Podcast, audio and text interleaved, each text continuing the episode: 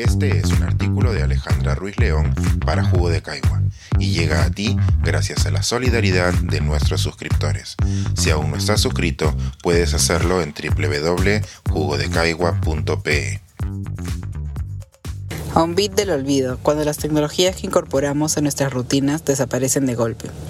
Hace unos años casi todo era descrito como disruptivo. Las campañas de publicidad eran disruptivas, los planes de negocio también lo eran y, como no, la tecnología. Eran especialmente las startups las que así denominaban por su potencial de cambiar a toda una industria, o por lo menos de intentarlo. Sin embargo, realmente pocas lo fueron de verdad, por lo cual la palabra empezó a perder su significado y dejó de usarse con tanta frecuencia. Solemos relacionar la palabra tecnología con la novedad. Sin embargo, algunas empresas de tecnología tienen hoy más de 10 años de operaciones. Por una parte, muchas han extendido hasta tener un alcance mundial y también un impacto en nuestras vidas. Realmente cambiaron los mercados, nuestras rutinas, tuvieron que alinearse a diversas regulaciones y sí demostraron realmente ser disruptivas como lo decían. Por poner ejemplos cotidianos, podemos analizar cómo Airbnb y otras plataformas de hotelería cambiaron un negocio que antes era exclusivo de los hoteles, convirtiendo cualquier cuarto en un posible alojamiento. Lo mismo vemos con los taxis de aplicativo, que empezaron a hacerse un mercado en diferentes países y le ganó espacio a los taxis formales e informales que solíamos salir a buscar a la esquina. Solemos hablar de cómo estas tecnologías cambian nuestras rutinas, cómo acaban o crean nuevos trabajos, de los beneficios y problemas que traen, pero poco hablamos de qué sucede cuando estas empresas de tecnología desaparecen. ¿Qué ocurre con los espacios que dejan? ¿Reconstruyen o no lo que disrumpieron? Estas preguntas no son abstractas o filosóficas, son necesarias ante diferentes eventos que han ocurrido esta semana. Primero, el sector de tecnología ha presenciado miles de despidos. Facebook ha despedido casi un 13% de su plana. Twitter puede que cierre cualquier día según a más le parezca. FTS, una de las plataformas de criptomonedas más sólidas, se ha declarado en quiebra y otras historias más que suelen quedarse en la sección de tecnología de los medios. A nivel local, el aplicativo de TaxiBit anunció el martes por la tarde que dejaba de operar al día siguiente sin dar mayor explicación. A pesar de no ser una usuaria constante de TaxiBit, me llama la atención que una empresa consolidada en el mercado anunciara que cerraba con un portazo. Al conversarlo con unos amigos, el cierre no les causaba mayor problema, porque suelen usar varias aplicaciones de taxi al mismo tiempo, y se decantan por la que responda más rápido o la más barata. Aún así, no deja de ser extraño que una empresa desaparezca de un día para otro, y más aún que estos comunicados no se emitan por sus redes sociales. Si revisamos los perfiles de TaxiBit en Perú y en otros países de la región donde también han cerrado sus actividades, veremos que las últimas publicaciones no mencionan nada de un cierre, más bien se trata de un contenido regular y en el caso más llamativo, la cuenta de Bit de Instagram en Argentina hace alusión a su última publicación a su aniversario y promete sorpresas, aunque dudo que se refirieran al cierre de la empresa. Como usuaria tal vez me preocupe poco o nada el cierre de Bit, sin embargo sí me llamó la atención cómo esto afecta a sus trabajadores y conductores. Desde antes sabía que las empresas como Bit y Uber no son empresas de taxi ni de transporte, son consideradas empresas de tecnología y su producto es la plataforma.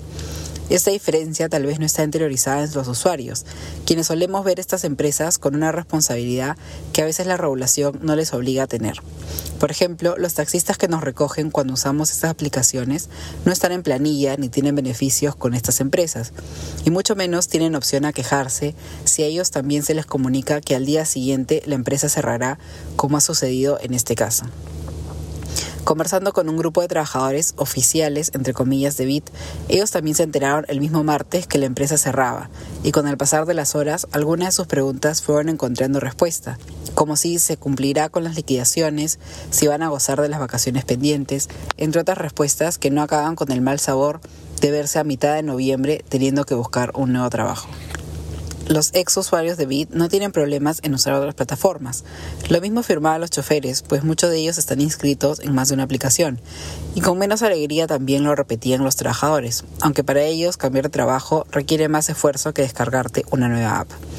La incomodidad de todos parece estar más relacionada con la forma de comunicación que con el cierre de la compañía en sí, lo cual nos lleva a pensar si realmente estas compañías eran disruptivas o no.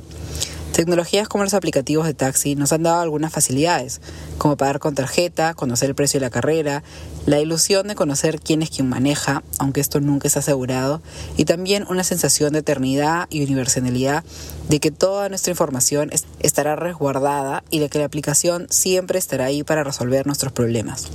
Podemos ver los beneficios que nos han dado esas aplicaciones, pero si cerraran todas las empresas de taxi por aplicativo, muchos de los oferes seguirían haciendo taxi, aunque la mayoría no dominaría las rutas y mucho menos los atajos que Google y Waze no conocen. Pero como ocurre con las empresas tradicionales, las empresas de tecnología también desaparecen y la disrupción que prometían no es palpable solo con el cierre de unas. Las noticias de cierres de aplicaciones, de despidos masivos o de liderazgos problemáticos en las tecnologías que usamos cada día debe llevarnos a reflexionar sobre qué rol ocupan estas empresas en nuestro día a día y qué sucede cuando se van. Los espacios que dejan las compañías tecnológicas que desaparecen van más allá de nuestras memorias y nuestras rutinas. Con sus cierres también se llevan aquellos empleos y sistemas que desmantelaron con la promesa de una tecnología que solucionaría todos nuestros problemas. Es importante reconocer que los cambios prometidos por estas empresas son solo posibles por una falta de regulación y que los beneficios que nos prometían, como reducir los costos al no tener oficinas o ser flexibles, se convierten en grandes dolores de cabeza financieros y laborales cuando no tenemos a dónde acudir y las empresas desaparecen en un bit. Pensar, escribir, editar, grabar, coordinar, publicar y promover este y todos nuestros artículos en este podcast cuesta y nosotros los entregamos sin cobrar. Contribuye en www.jugodecaigua.pe barra suscríbete y de paso espía como suscriptor nuestras reuniones editoriales.